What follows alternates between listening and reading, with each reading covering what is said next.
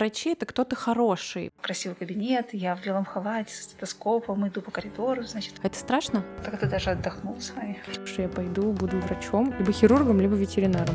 Получается, медик — это творческая профессия. Я а думаю, никто что да. не знает.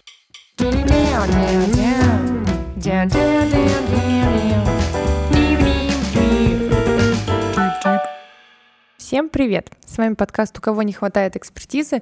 Меня зовут Маша Шаталова, и я работаю рекрутером в рекрутинговом агентстве Айтива. А меня зовут Аня Журомская, и я там работаю офис-менеджером. Цель нашего подкаста — рассказать о разных профессиях, о том, как до них добраться, как поменять свою жизнь, если очень хочется, и как развиваться, если сильно приспичило.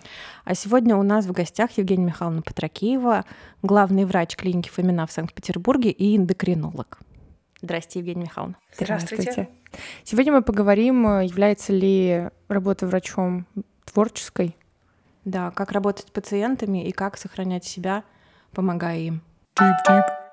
У каждого, мне кажется, есть в, в анамнезе прекрасные истории страшных посещений. Чаще не одна. Чаще не одна, да. Ох. Да, я просто сегодня как раз э, слушала подкаст э, с Дмитрием Фоминым, Мгм. вот, и вспом- пыталась вспомнить, ну, у, у меня первое основное это стоматологи с детства. Я прям до сих пор в родном городе буду строить маршрут так, чтобы мимо клиники-то не проходить, просто желательно. Вот, и так, ну, вроде бы везло на самом деле. Ну, основные травмирующие специальности традиционные — это стоматологи и гинекологи. Ну да.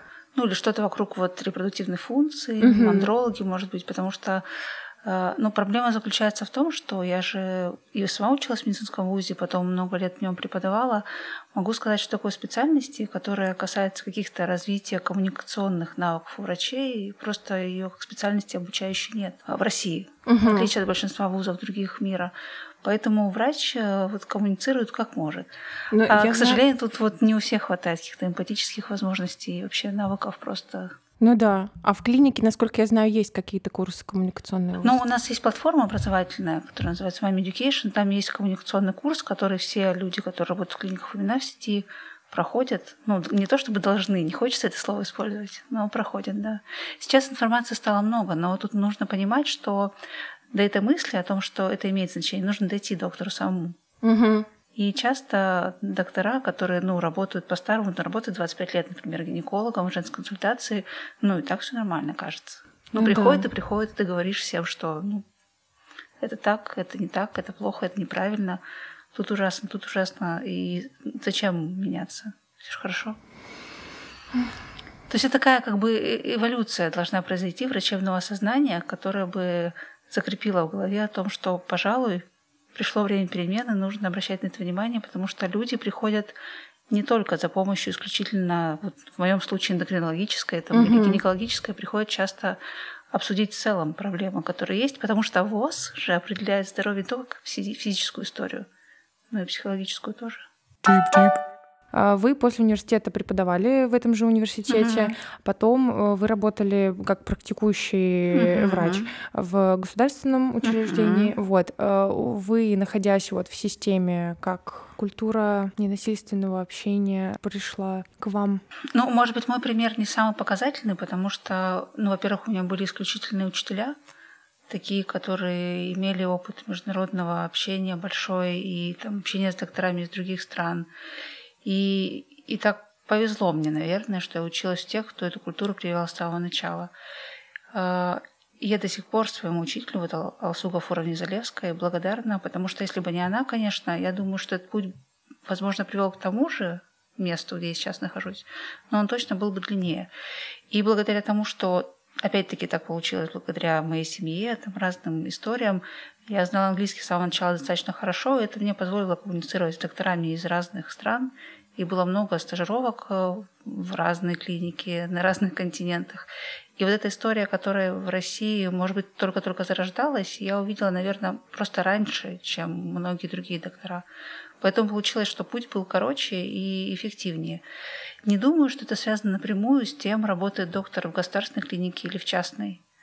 Э, Может быть, больше это связано с тем, в какой ты специальности оказываешься. Ну, потому что я эндокринолог, эндокринология – часть терапии, то есть мы там не втыкаем иголки, не режем, там не мнем какие-то суставы, ничего такого не делаем болезненного, мы с людьми разговариваем. И большая часть пациентов, которые ко мне приходят, это люди с заболеваниями хроническими, что в буквальном смысле означает по сути, неизлечимые да, заболевания. То есть те, которые могут находиться в спокойной фазе, а могут не находиться. И от того, как ты донесешь до человека информацию, будет зависеть, будет он что-то делать или не будет. Это, знаете, такая тоже российская история. У меня пациент, допустим, имеет осложнение там, сахарного диабета, к примеру, или там у него лишний вес из-за этого какие-то сложные истории, или еще что-то, и поэтому там осложнение на другие органы системы. Но это все потому, что пациент виноват. То есть он не слушал, не он не приходил, когда нужно, он не питался, как ты ему сказал. И такая, как бы, знаете, снятие врачебной ответственности себя. Я это все написал даже на бумажке, бумажку выдал, а пациент не делал, значит, он виноват. Но вот в этом месте нужно честно задать себе вопрос такой, так ли ты сказала, чтобы тебя услышали? И вот это то, чему Алсу Гафурна не научила, задавай себя и спрашивай, вот спрашивай у себя лично, ты все сделал, чтобы пациент понял то, что ты говоришь? А если он не понял, наверное, ты как-то не так сказал. И вот э, это такая, ну, вроде бы простая метафора, но позволяет в целом всю терапию и вот общение, и важность общения между пациентом и доктором понять. Классная Глубоко. мысль, да. Действительно. Мне кажется, в любой профессии это очень важно понимать, сделал ли ты все для того, чтобы был нужный тебе результат, и тебе в первую очередь, mm-hmm. как профессионалу. Ну и, как правило, ты, конечно, сделал не все. Ты всегда сделал не все, даже если все хорошо получилось, там еще есть и везение mm-hmm. какой-то процент. А почему вы решили пойти все-таки? Почему вы решили стать врачом? Сложно сказать. Если честно, я вот э, не помню никаких других мыслей в своей голове всерьез по поводу того, что было. Ну, как, мне кажется, что что-то мне нравились все время какие-то животные, травки, что вокруг, что-то вокруг биологии, но э, я такой человек, что у меня так устроено в голове, что хочется видеть результат действий своих. То есть не просто смотреть и там, наблюдать, как все меняется вокруг, прикладывать угу. усилия, и чтобы понимать, что твои действия были чем-то оправданы. Мне кажется, что медицина это прям такой э, самый показательный способ. История результатов да, именно? Да. Ценных причем. Угу.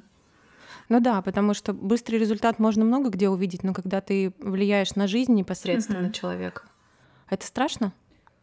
Э, ну, страшно, когда не получается что-то. Ну, действительно, да, начинаешь, ну, много приходится рефлексировать и общаться с психотерапевтом часто на тему того, что вот э, как не загнать себя в такой угол вины, да, что ты мог что-то сделать больше, сказать эффективнее, там, раньше добиться чего-то. Но не получилось, и результат не всегда у нас, к сожалению, бывает таким стопроцентно удачным, как бы ты ни старался. Потому что есть история про донесение информации, про информацию, про пациента, про его жизнь, но еще такая история чисто связанная с физиологией, анатомией, когда ты мог бы сделать, но не сделал. В хирургии это немножко проще, знаете, потому что не всегда видят. Ну вот разрезал, отрезал, брал все. В терапии сложнее, потому что очень много факторов, которые влияют на результат конечный. Ну, самый простой пример это когда вот, например, есть у человека гипертоническая болезнь, там высокий уровень холестерина, лишний вес. Кардиолог назначает свои пять таблеток, Э, эндокринолог там свои пять таблеток, терапевт еще добавляет что-нибудь про дыхание, не знаю, отеки, еще что-нибудь. И вроде бы в голове такая с целом картинка складывается, что мы все лечим, но все препараты же между взаимодействуют, и часто ускользает из внимания что-то такое маленькое, казалось бы, что потом оказывает эффект такой, который приводит к каким-то последствиям. Поэтому вот ну, медицина такая работа, которая позволяет ну, вот все время быть в таком, знаете, тонусе, следить за всем, понимать, что нужно стараться. Но бывает тяжело, конечно. А вот э, вы когда сказали, что всегда была мысль быть врачом, а у вас э, семья... Совсем нет, не нет? врачебная нет. Ну, э, мне кажется, такое бывает часто. И мои одногруппники в университете в Первом медиа училась здесь, который имени академика Павлова. У меня почти вся группа была из таких традиционных врачебных семей. Но мне кажется, что процентов 30 из всех, кто учился и учится сейчас, это те люди, которые вот, э, ну, такие вот. Я один из всей семьи и начну делать что-то такое значимое. Ну, это же такая социально поощряемая профессия. Да, конечно. Поэтому тут э, много таких, как я. Ну, не думаю, что определяет э, прямо вот э, среда, в которой ты растешь, и книги, там, которые читают только твои родители. Ну вот я, например, до сих пор помню походы какие-то в детскую поликлинику, прививки, и это было всегда с таким, знаете, ореолом какой-то ну, значимости, что вот это вот настоящее, что-то такое, не там бумажку бумажки, там еще что-то, но такое что-то по-настоящему ценное. Классно. То есть получается, Но у вас что... нет таких воспоминаний, помните вы такого? Я ничего? просто помню, что врачи это кто-то хороший, вот именно в поликлинике. Потому что был потрясающий врач районный, районная медсестра. Мгм. И поскольку мой брат старше меня на 10 лет, она вела его, меня, и, соответственно, мы для нее уже были как бы абсолютно знакомые родные люди. Мгм. Поэтому это какое-то очень теплое ощущение. Ну вот в этой связи такое возвращение Института семейной медицины в Россию, это, конечно, большое преимущество. Ну, это примерно 20, 20 лет назад стало восстанавливаться, и появляются доктора, которые там владеют науками в целом акушерства, и лор-болезни, и неврологии немножко, терапии. И вот такое сосредоточение на семье, и вот это взгляд. прямо хорошая история с точки зрения психологии. Поэтому то, что называется GP в, в Европе, когда вот доктор занимается всей семьей, и если нужно, то отправляют там кому-то, кому-то уже поуже, мне кажется, это очень правильный подход. Потому что у нас терапевты превратились, знаете, в такое что-то, ну, как бы терапевт все ни о чем. Ну, да, какое-то промежуточное Да. звено, которое Да, диспетчер. Диспетчер, да, действительно. Направление дают. А на, самом Да, деле, да. на самом деле терапевты это вот такие самые, самые важные, начитанные, интеллектуально развитые люди в медицине. Должны быть. Интересно. Просто я понимаю, что у меня именно ну, нетипичный случай, потому что это, соответственно, много лет назад, да, и это обычная поликлиника, то есть это просто так совпало, что они были такие... Я даже до сих пор помню, как их зовут. Вот. У меня просто, я даже помню фамилию своего участкового педиатра, но я ее боялась, потому что она была очень строгая, и, в общем, у меня страх, боль, ну, то есть вот не, не... Ну, вот картинки да. там были красивые. Но все Но равно немножечко про карательную медицину, да. Ну да. Да, да. Но врачом я все равно хотела быть. В девятом классе я сдавала химию, биологию, я думала, что я пойду, буду врачом, либо хирургом, либо ветеринаром. Что- Что-то пошло не так. Да, а потом э, я испугалась того, был какой-то день открытых дверей в нашем Т- ТГУ, вот, и мы туда пришли, я просто с подружкой за компанию, и нам там сказали, что вот у нас есть и клиническая психология, но вот э, вы понимаете, что вот там в медицину люди уходят, они там, ну, короче, люди могут меняться, нам, я, меня это так испугало, что я могу поменяться, что я могу разлюбить людей, ну, что-то такое, что я буду интровертом, что я буду шутить черные шутки. И вот, и все. И меня там никто не поймет. Вот, я испугалась и пошла на организацию работы с молодежью. Э, реалистичные представления о профессии, они очень важны. На самом деле, вот мне кажется, что эти разговоры нынче в тренде про скорость выгорания, ну, э, про то, что у врачей это очень часто происходит достаточно быстро, связано с тем, что есть какое-то вот такое представление красивый кабинет, я в белом халате с стетоскопом, иду по коридору, значит, вокруг пациенты, все мне благодарны. На самом деле в жизни-то, конечно, не так бывает. И вот это осознание, вот это хорошо было бы, если бы у нас, как во всем мире, перед определением там, себя в медицинский вуз были какие-то беседы с психологом или даже цикл бесед, или какие-то там... Вот, потому что во, во всех э, вузах крупных мировых такая опция есть. У нас нет пока что, но надеюсь, что будет когда-нибудь. Потому что вот, э, по-моему, понимание того, что люди могут меняться, оно же тоже естественное. И среди моего окружения, там, среди людей, которые со мной учились в ВУЗе вместе, и потом, там, не знаю, в аспирантуре, в резидентуре, э, много людей, которые какое-то количество лет поработали в медицине, потом поменяли свой прям фокус кардинально. И от этого стали только счастливее. Тут важно быть честным с самим собой и не пытаться там бесконечно там, соответствовать ожиданиям окружения, там, родителей, может быть, близких, а просто саму отвечать честно на вопрос, хочешь ли ты еще оставаться в медицине. То есть жизнь после семи лет медицинского, она есть, да? Да, да. Да.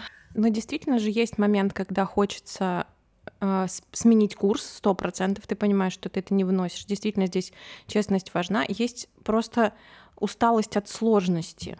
Вот э, как вам кажется, как не сбежать на раннем этапе, пока ты еще ну, нет достаточного опыта, чтобы координировать свою жизнь?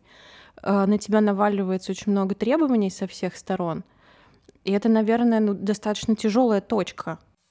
Ну, поддерживать интерес, понимать, Мгм. ради чего ты в этом месте находишься, ну и быть в терапии. Я думаю, что вот регулярное общение с психотерапевтом начинающих докторов тоже это такая опция, которая, может быть, раньше реже звучала не как необходимость, а сейчас, мне, мне кажется, очевидно, что всем нужно, потому что в одиночку часто вытянуть вот эти вот требования растущие невозможно.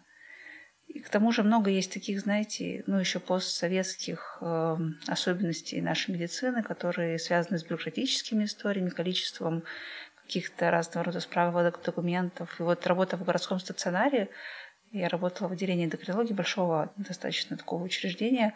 Это, конечно, то, вот то явление, которое может надолго эм, поставить много сомнений перед э, выбором своим идти дальше или уходить. Угу. Но, как видите, все закончилось благополучно, но я вовремя оттуда просто ушла. Я думаю, что вот с этим связано. И если бы проработала там еще на 5 лет больше или на 10, может быть, мы бы про что-нибудь другое уже разговаривали, про то, как я работаю критиком в какой-то картинной галерее, там, и использую опыт работы в медицине там, для того, чтобы лучше рассказывать людям о красоте. Вот. А у вас какой-то был план «Б»? Или есть, может быть? Ну, э, я знаю, что кроме медицины есть много интересного на свете. И я понимаю, что можно людям помогать э, даже с точки зрения информационной. Там объясняем что-то про здоровье достаточно эффективно. Поэтому так вот какого-то ощущения краха, если вдруг я вот решила, что все, я устала и какое-то время э, не буду людей лечить, у меня в голове нет. Классно. Мне всегда казалось, что это очень важный залог внутреннего успеха, особенно Думаю, у да. Сложных и тяжелых, либо завязанных на успехе, то есть у актеров, у каких-нибудь mm-hmm. писателей. Там.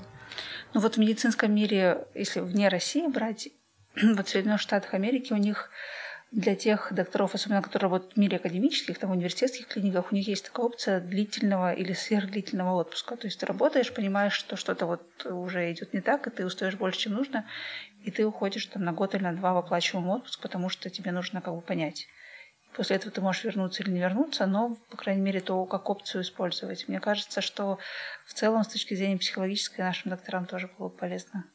Да, и учителям, мне кажется, тоже. Учителям точно. Потому что, на мой взгляд, это две самые выгораемые профессии, потому что контакт с людьми стопроцентный, ответственность какая-то запредельная. Требований еще очень много. И требований, да, вот это вот. Как вы с ними справляетесь сейчас? Вы же еще не так давно, насколько я понимаю, в статусе главного врача клиники. Год уже. Год. Но э, тут просто, мне кажется, очень важно э, э, уметь выделять самое важное, важное, не очень важное и совсем не важное. Если эти четыре пути ты в голове каждый день формируешь себе правильно, то сложности не будет. Угу. Но этому я научилась точно за год. А что поменялось, когда вы стали э, руководить клиникой? Ответственности больше за людей. Ну, то есть, когда ты работаешь врачом в своем кабинете с своими пациентами, ты отвечаешь за свои действия и за результат своих действий. А когда ты руководишь клиникой, это же ну, ответственность за всех пациентов, которые пришли ко всем твоим докторам. Поэтому психотерапии меньше не стало, да. А вы уходите с работы в голове своей? То есть вот когда э, есть момент, что вы все, вы сейчас не работаете. Ну, я пытаюсь. Мне кажется, вот таким прогрессивным явлением этого года стало то, что я нашла в телефоне, где есть режим «Не беспокоить». Знаете, знаете, вот эта кнопочка, которая у меня там автоматически включается каждый день в 22.00 и в 6 утра обратно возвращается к режиму «Беспокоить». Это прям прогресс. Это бывает сложно. Но особенно, когда ты знаешь, что там под наблюдением есть какие-то сложные пациенты, непростые истории. Но э, если правильно себе формулировать, ведь понятно, что если ты отдохнул, то ты более эффективен. Но этому нужно было научиться. То есть это так неврожденная данность. Мне просто всегда казалось, что как раз опять врачи здесь в группе риска, потому что из-за огромной ответственности все время кажется, что чем больше ты технически работаешь, часов, тем ты полезнее. И вот тот факт, что не отдыхающий врач может пропустить очень много, ну потому что тупо когнитивная функция ухудшается. Вот, это, наверное, не да, сразу очевидно. Да, не сразу очевидно. Еще такая есть история, знаете, про медицинскую культуру в целом в России, потому что ценность времени свободного врача, она вот э, не является какой-то такой абсолютной единицей, понимаемой всеми. И э, понятно, что возможность быть на связи для большого количества пациентов с хроническими заболеваниями это очень важно. Или там, например, для беременных женщин, когда ты можешь своему кушеру-гинекологу написать, там, что тебя кольнуло, ты пишешь, или там сахар высокий, или там приступ бронхиальной астмы у ребенка. Но тут важно понимать, что вот эти вот 24-7 эта конструкция в целом не очень устойчивая для взаимоотношений даже между врачом и пациентом. Тут тоже есть вот границы, которые нужно обозначать четко. Нашим людям тяжело дается. Очень. Ну и врачам и пациентам, могу сказать так. А это ваша ответственность или ответственность пациента? А, отстроить обоих, границу? конечно, обоих, конечно. Ну, всех участников сторон. Потому угу. что еще бывает часто пациент, врач, э, родитель, родитель пациента или там какой-то родственник, муж, жена. Потому что, как правило, опять-таки из-за того, что в моей специальности мы общаемся часто там, десятилетиями, и все знаем про, про семью и там, про нюансы, то, конечно, когда что-нибудь происходит, то на связь выходит, в общем, все, включая мам, бабушек, дядь, тети. С одной стороны, понятно, что это такой способ ну, улучшения пациента приверженности к лечению, но иногда бывает тяжело, да. Откуда с такой занятостью у вас, э, плотным графиком, у вас время вести блог? Очень продуктивно причем и регулярно. Я, мне каждый раз, когда люди говорят, что это продуктивный блог, э, очень э, я удивляюсь. На самом деле не очень получается регулярно. Э, я думаю, что получается что, хотя бы что-то сохранять в этом, потому что люди пишут отзывы часто о том, что это важно. Я сижу там в Магадане, и вот я прочитала, и я понял то-то и то-то. Вот это самый лучший мотиватор. Потому что, к сожалению, вот таких структур, которые поддерживали информационно или как-то, может быть, психологически людей с хроническими заболеваниями, как институции да, в целом в России, пока что не существует. То есть есть такие отрывочные явления, подкасты, может быть, там ресурсы, какие-то онлайн-сервисы, но как бы чтобы вот э, как опять-таки как устроено в мире США, как только ставится диагноз какого-то хронического заболевания, ты сразу оказываешься под куполом там миллиона ссылок, которые тут же тебе лечащий доктор предоставляет, говорит, что читай здесь, читай здесь, читай здесь. Если что, вот, пожалуйста, общество, не знаю, там детей с тем-то, общество взрослых с тем-то, общество поддержки тех-то с тем-то. И человек себя, по сути, одиноким не чувствует в своем, в своем заболевании, в своем состоянии. У нас, конечно, вот эта вот система, то, что называется в англоязычном мире peer support groups, когда есть люди, которые объединены какой-то общей проблемой. И ты, когда оказываешься внутри, ты понимаешь, что ты не один, что mm-hmm. другие люди справляются, и ты тоже точно справишься. Когда у тебя будет не получаться справляться, ты можешь пойти напрямую к доктору, но в целом даже поддержка сообщества дает тебе силы в том, чтобы вообще не думать ни, там, ни про суицид, ни про что, а просто вот жить в том, что живешь. У нас, к сожалению, часто бывает не так. Я знаю, например, что на Камчатку, нашу, на всю большую, так, если посмотреть с позиции географии, это же огромная территория, один детский эндокринолог. Там так было, может быть, я надеюсь, что, по крайней мере, несколько лет назад, может быть, что-то поменялось, и ну, просто доступность помощи, она не очень высока при качественности людей, которые работают на Дальнем Востоке, из-за расстояния, из-за того, что просто там тебя подержать за руку, сказать, что ну послушай, все будет хорошо. Сейчас, может быть, сложновато, но потом понять, что все будет хорошо, э, это же очень важно, особенно на начальном этапе. Конечно. Поэтому, конечно, вот такая поддержка, пусть она реализуется через подкаст, через блог, через влог, там, через все что угодно, она важна. А как давно вы, вы его ведете? А я как-то даже никогда не считала. Мне кажется... Ну или, э, хорошо, а вот какая отправная точка «я хочу делать вот так, хочу рассказывать, хочу поддерживать людей»? Но видите, э, история про там вокруг диабета и, скажем, эндокринных заболеваний, она чуть более специфическая, чем, чем, чем другие, потому что у нас вот такой разговорный жанр имеет, пожалуй, ну, такое максимально выраженное значение, может быть, сравнимо и с работой там, психотерапевтов или психиатров, угу. потому что очень важно, чтобы люди тебя умели слышать и слушать. Угу. Для нужно говорить так, чтобы тебя, в общем, соответственно, слышали и слушали. Я думаю, что вот как раз, когда я уже поняла, что в городской больнице сложно работать с точки зрения там, эффективности своей, потому что у нас есть э, такой ресурсы, это называется школы для пациентов. Но они, в общем-то, есть во всех специальностях. Есть школа гипертонии, есть школа, наверное, бронхиальной астмы, может быть, и школа для родителей детей с аутизмом, много. Но система терапевтического обучения для людей с диабетом, она уже с 70-х годов существует. И там, знаете, все наши графики выживаемости, они рисуются примерно так. Там сначала все люди погибали, появился инсулин, ну, они стали выживать. Потом появились антибиотики, стали выживать после осложнений каких-то инфекционных, а потом появились школы диабета, и, в общем-то, уровень жизни стал максимально расти, расти, расти, расти до того уровня, который сейчас. То есть умирают от диабета редко. Но если бы школа не появилась, по-прежнему было бы не очень хорошо, потому что это нужно постоянно там, давать информацию о том, как себя вести, что делать и зачем. И в рамках вот отделения эндокринологии, в котором я работала, мы эти школы проводили регулярно. Сначала там какие-то циклы, потом мы сделали там каждый вторник школу для пациентов на таких добровольных началах. И, в общем-то, стало понятно, что это ну, один единственный путь, который приводит к тому, что пациенты делают то, что ты им говоришь. А когда стало понятно, что ты вот здесь вот учишь 20 человек, допустим, на этих занятиях, ну не учишь, неправильно говорить, общ, общаешься, да? Ну, можно даже со 100 людьми разговаривать. Или с тысячей. Или, может, там еще больше. Ну Я да, думаю, не только это... в одном городе, а по всей Да, стране да, потому что, больше. видите, это такой частый аргумент, который люди говорят, что ну вам хорошо в Москве, в Санкт-Петербурге, конечно, у вас там то и это, и вот это, вот то-то, а у нас там в Перми совсем все не так. Ну и до сих пор это пишут, собственно говоря, из разных стран, где на русском языке говорят тоже. Поэтому это был, наверное, единственный такой выход для того, чтобы не выгореть самой.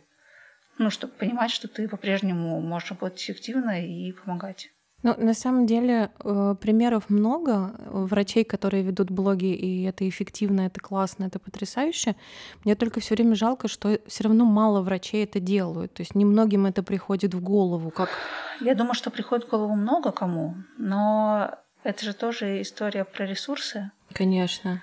Для того, чтобы делать это хорошо, нужно время. А у всех ли врачей есть время на это? Тут сложно. Но у вас же тоже дополнительных нет часов или маховика в кармане но есть много энтузиазма в сердце. Тут, видите, это все как бы должно совпасть, я думаю. Вы просто так улыбнулись, я такая, маховик есть?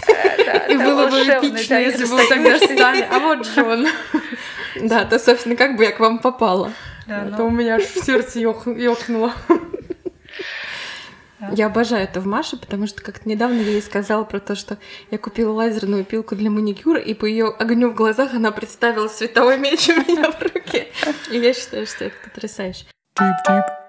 Еще тоже вопрос был по поводу блога у меня. А, очень классно, что там не только профессиональная информация. Это какое-то осознанное действие, разбавлять ее другим контентом, или это комфортнее так? Мне, конечно, так комфортнее, во-первых. А во-вторых, я думаю, что такое э, очеловечивание врача как личности приводит к тому, что люди понимают, что, в принципе, врачу ничего человеческое не чуждо. И, и я думаю, что про это мало кто говорит и пишет, и вообще как-то даже каких-то, если пытаться в такую психологию залезть, отношений врач-пациент, про это недостаточно много работ там проведено и тем более публиковано. Потому что я думаю, что степень доверия, она основана в том числе и на том, что пациент понимает, что врач – это человек. Угу. Ну, у которого там есть дети, собаки, там кошки, не знаю, там квартиры, еще что-то, путешествия, потому что вот э, недаром же такое есть, ну, много людей про это писали, про то, что э, врач может лечить хорошо и понимать людей хорошо, когда кругозор широкий.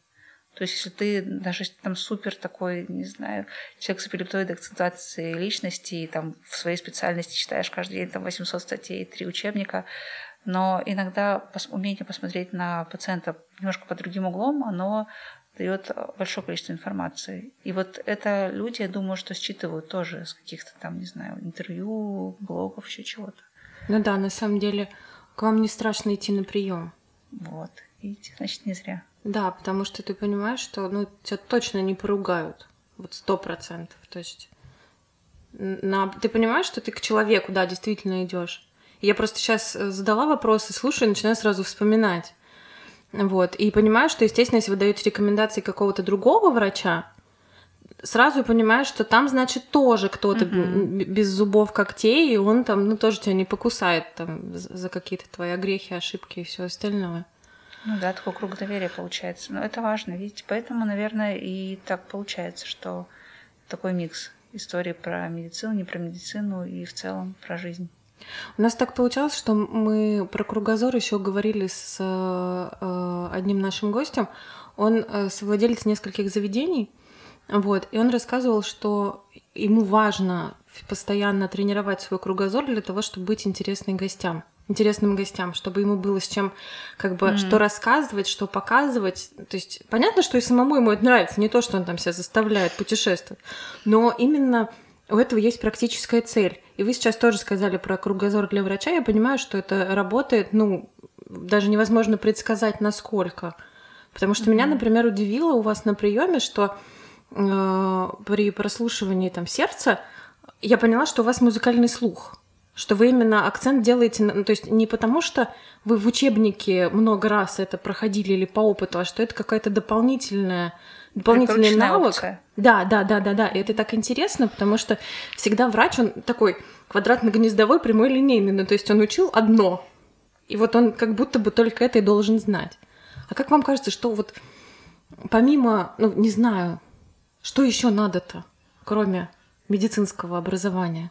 Ну, хорошо бы какой-то такой бэкграунд э, психологический, чтобы был, ну, хотя бы там чуть больше, чем медицинская психология в медицинском вузе, потому что у нас там, по-моему, две недели или три это преподавали. Это, конечно, ерунда. Может быть, не обязательно прям второе высшее психологическое образование получать, но сейчас, видите, много ресурсов онлайн обучения. Вот это точно нужно начинать, продолжать и никогда не заканчивать.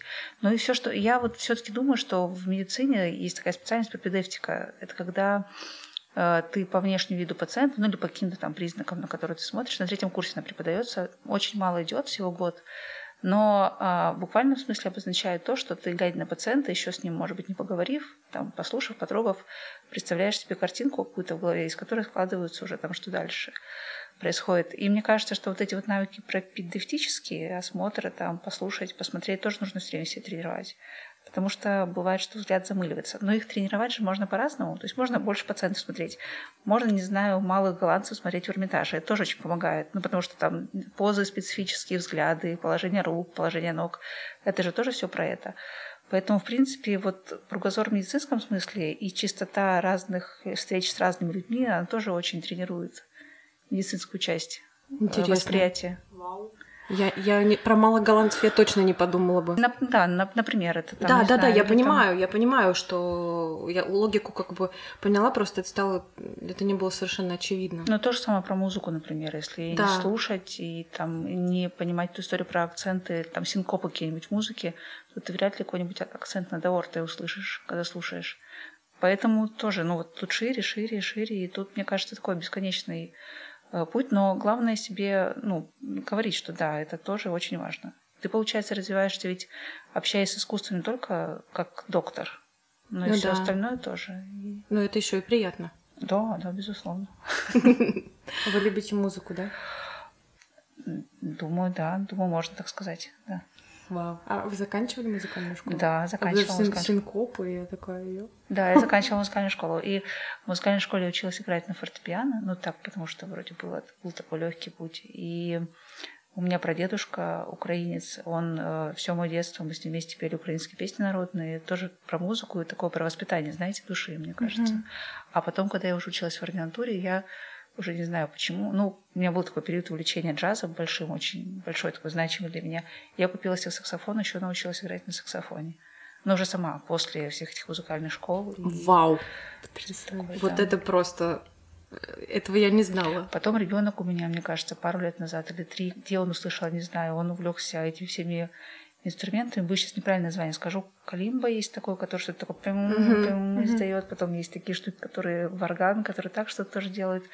И мы это с ним тоже прошли. Поэтому, в общем, мне кажется, что тут тоже, чем больше неизведанного, и чем больше ты узнаешь, там, пытаешься даже работать над звукоизвлечением, тем тебе полезнее, потому что, например, мне кажется, через, через саксофон я много чего поняла про то, как работают легкие, там, про бронхиальную астму, что нужно делать, как бы, как говорить про дыхание, почему это важно. Поэтому, вот видите, куда ни, куда ни коснись, везде в конечном итоге ты получаешься, что как врач ты растешь чем бы ты ни занялся. Мне кажется, это еще призма восприятия, потому что вы любую входящую информацию как-то пропускаете через основную свою деятельность чаще получается, всего. Получается, что да. да. Я в восторге. Это потрясающе. Получается, медик — это творческая профессия, Я а думаю, а что да. и не знает. Я думаю, что ну, именно поэтому вот эти люди-то Чехов, Булгаков, это же все не зря. Те ну, люди, да. которые работали и писали много тоже. Ну и поэтому вот, кстати, жанр написания там э, каких-то текстов, книг, это же тоже для врачей такая история близкая, потому что нам приходится из-за профессии много писать и там формулировать достаточно четко. Угу. Ну, не потому что там история болезни прокуроров пишется, как мне говорили в больнице, а, ну, под, потому что это такая ежедневная работа над формулировками. И поэтому я думаю, что когда вы сказали, что многие врачи пытаются вести блоги, это тоже с этим связано, потому что так или иначе жанр писательский тоже присутствует в профессии, и ты того, чтобы работать эффективно, должен им хорошо владеть. Mm-hmm. И потом уже отсюда не обязательно про это, а не обязательно про то, а потом и рождаются там люди, которые пишут художественные рассказы. А вы пишете? Такое. На самом деле нет, но, может быть, когда-нибудь напишу, не знаю. Было бы классно. Мне кажется, у вас бы получались потрясающие художественные рассказы. Ну да, но есть такой жанр, знаете, врачебная байка, когда собираются доктора, или там больше двух докторов в компании, начинаются эти разговоры по поводу того, что у меня то, у меня это, у меня такой был пациент, у меня такой был пациент. Пожалуй, что у каждого врача есть такое количество историй, ну, которые можно во что-то художественное переработать. А вам что из художественного нравится про врачей? Здесь я и про фильмы, и сериалы, и книги. Ох, ну, эм, какую-то такую прямо связанную с медициной часто сложно смотреть э, информацию в виде там, сериалов или фильмов, потому что ну, в моей, моей, по крайней мере, специальности не так много людей, которые могут качественно это преподнести. Но вот в «Докторе Хаусе» в сериале все, что касается эндокринологии, было неплохо. Там, конечно, на начальных сезонах может быть получше, потом, видимо, не поменяли консультанта и как-то стало похуже. Но в целом такие классические сериалы медицинские, типа «Скорой помощи» или «Доктора Хауса», мне кажется, это вот для студента медицинского вуза очень полезная история, потому что в целом, э, ну, во-первых, это показывается так с восторженным каким-то таким оттенком, и ты думаешь, не зря, все не зря. А во-вторых, там много таких казуистических, казуистических случаев, которые действительно случаются. Вот про фильмы такие какие-то полнометражные, да, что да, то, было сложно вспомнить. Да, я, если честно, как-то мне в голову ничего не приходит. А книжки? Ну, вот все, что касается записок молодого врача Вересаева Булгакова, мне кажется, что это нужно прямо всем прочитать. Не только работающим в медицине, для того, чтобы понимать, что, опять-таки, возвращаясь к мысли о том, что врач тоже человек. Угу. Если вспоминать те сомнения, которые там каждый раз там резать или не резать, оперировать или не оперировать, давать таблетку, не давать таблетку, мне кажется, через эти рассказы, такие достаточно емкие, ну, можно много понять про эффективность взаимодействия с врачом. Пациентам тоже. Поэтому всем пациентам говорю, чтобы они тоже это читали. Да, кстати, это очень помогает потом. Потому что когда есть это 8, образование 8 сезонов Доктора Хаус, ну как ты проще относишься к происходящему, какие-то слова тебя не пугают хотя бы, mm ты их уже слышал как минимум. Ну, к тому же, знаете, вот в Докторе Хаусе чем это хорошо, там очень много таких маленьких моментов, э, почему я говорю про хорошего консультанта медицинского, которые пациентам дают понимание того, что ошибки и врача, и пациента имеют значение. Там, например, был такой эпизод, который на всех медицинских конференциях цитируется теперь, когда пришла женщина с бронхиальной астмой, или это был мужчина, ну, неважно, пришел пациент, который, который, пшикалась... да, который пшикалась, э, вот видите, тоже помните, да. ингалятором на себя, а не внутрь. А, но у меня на самом деле была пациентка, которая делала уколы инсулина, не снимая колпачка с иголки.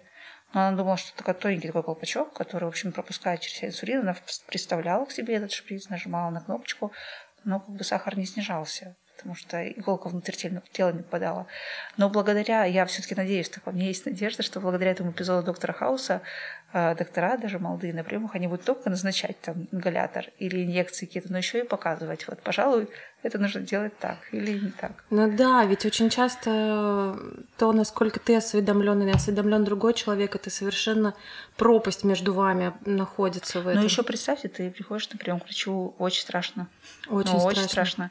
И есть же эта история там про принятие любой ситуации, если рассматривать через это вот все там отрицание, гнев, там угу. поход к врачу, то в принципе на этапе страха ты информацию воспринимать нормально не можешь. Именно поэтому важно, чтобы все было не только написано и сказано, может быть, еще нарисовано, там как-то, не знаю, там жестами показано, потому что что-то из какого-то канала залетит. А вот только исключительно рассказать, пожалуй, что, может быть, и нет.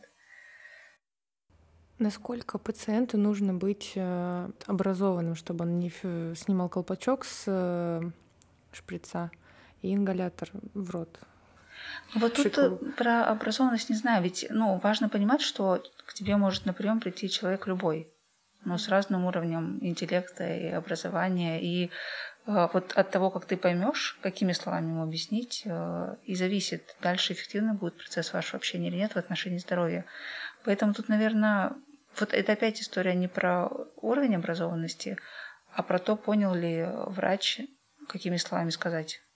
Угу. Мы все, все, все возвращаемся к да. этому. Что да, им, именно что... как донести эту информацию, удостовериться, что она дошла. Да, да, ну потому что вот у меня был опыт там общения и есть до сих пор лечение пациентов в разных там странах, на разных языках, и ну вот разные совсем с точки зрения культуры разные пациенты. И тут, ну, это тоже такой, в общем, челлендж для доктора, понять, как, как вот, например, мы принимали пациентов Пакистане с коллегами своими по Европейской ассоциации лечения диабета.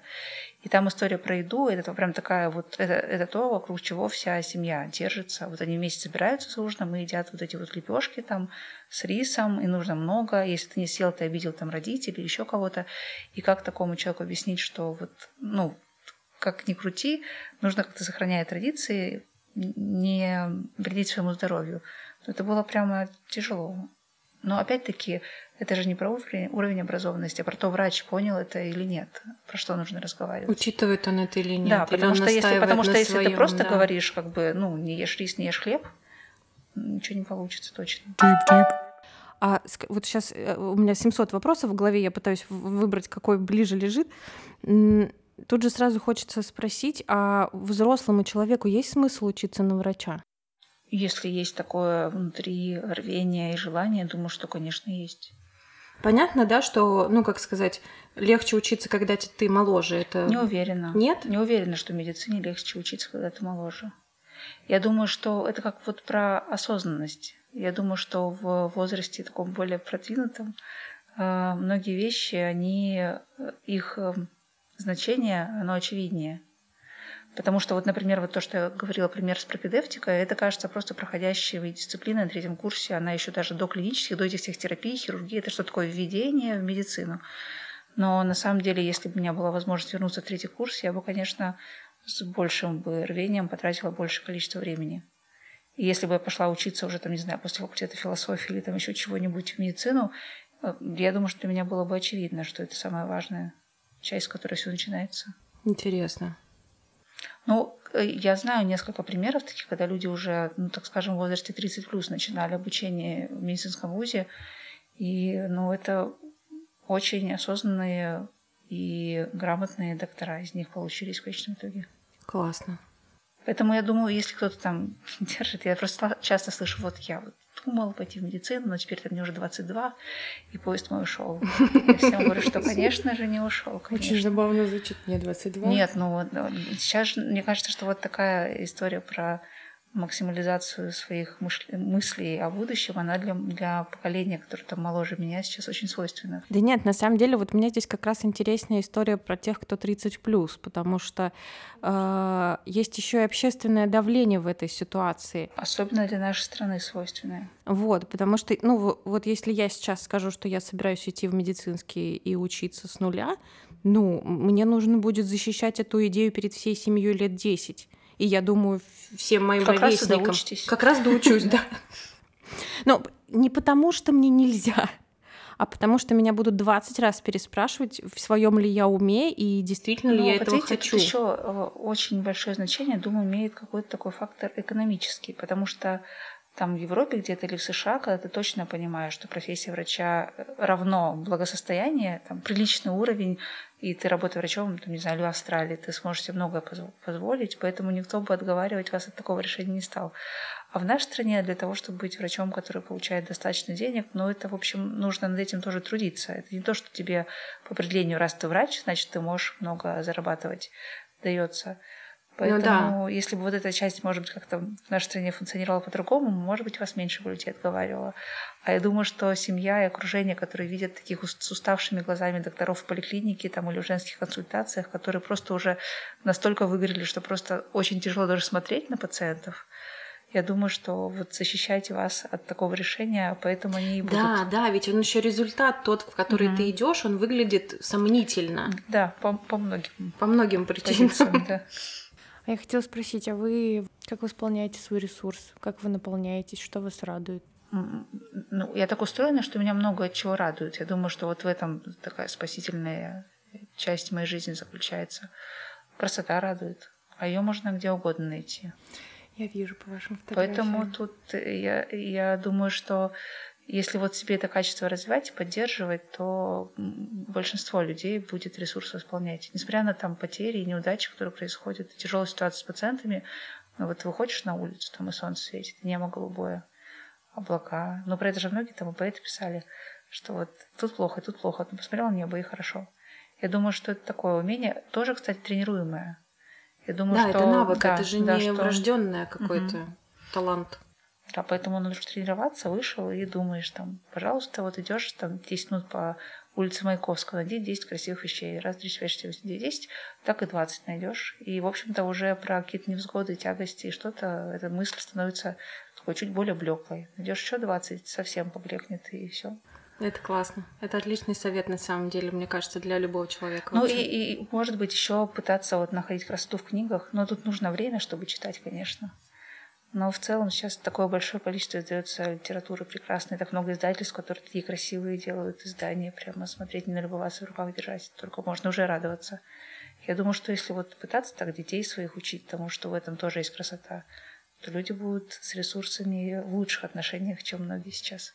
Тип-тип. А, мне кажется, мы знаем ответ, но кем вы хотели стать в детстве? Доктором я хотела стать. Классно. Вы первый человек у нас, кто в детстве хотел стать тем, кем есть сейчас. Ура! Да, если честно. А в моей жизни второй человек, который я знаю, еще это мой муж. Он очень рано решил, кем он хочет работать. Вот. Он делает компьютерные игры и решил это достаточно давно. А хотелось бы вам освоить какую-то или профессию, или навык еще? М, Ну, мне вот хочется все таки каких-то более системных э, знаний в искусстве. Это, ну, такая история. Но это опять-таки про развитие навыков насматривания. Э, Когда-нибудь я думаю, что это у меня получится. Ну и что-то вокруг э, навыков письма, литературы, что-нибудь такое тоже, наверное. У меня много планов на жизнь. Я еще собираюсь выучить японский и научиться играть на виолончели. Спасибо Спасибо Я прям большое. как-то даже отдохнула с вами. Ой, Ой, это... мы рады. Да, это приятненько.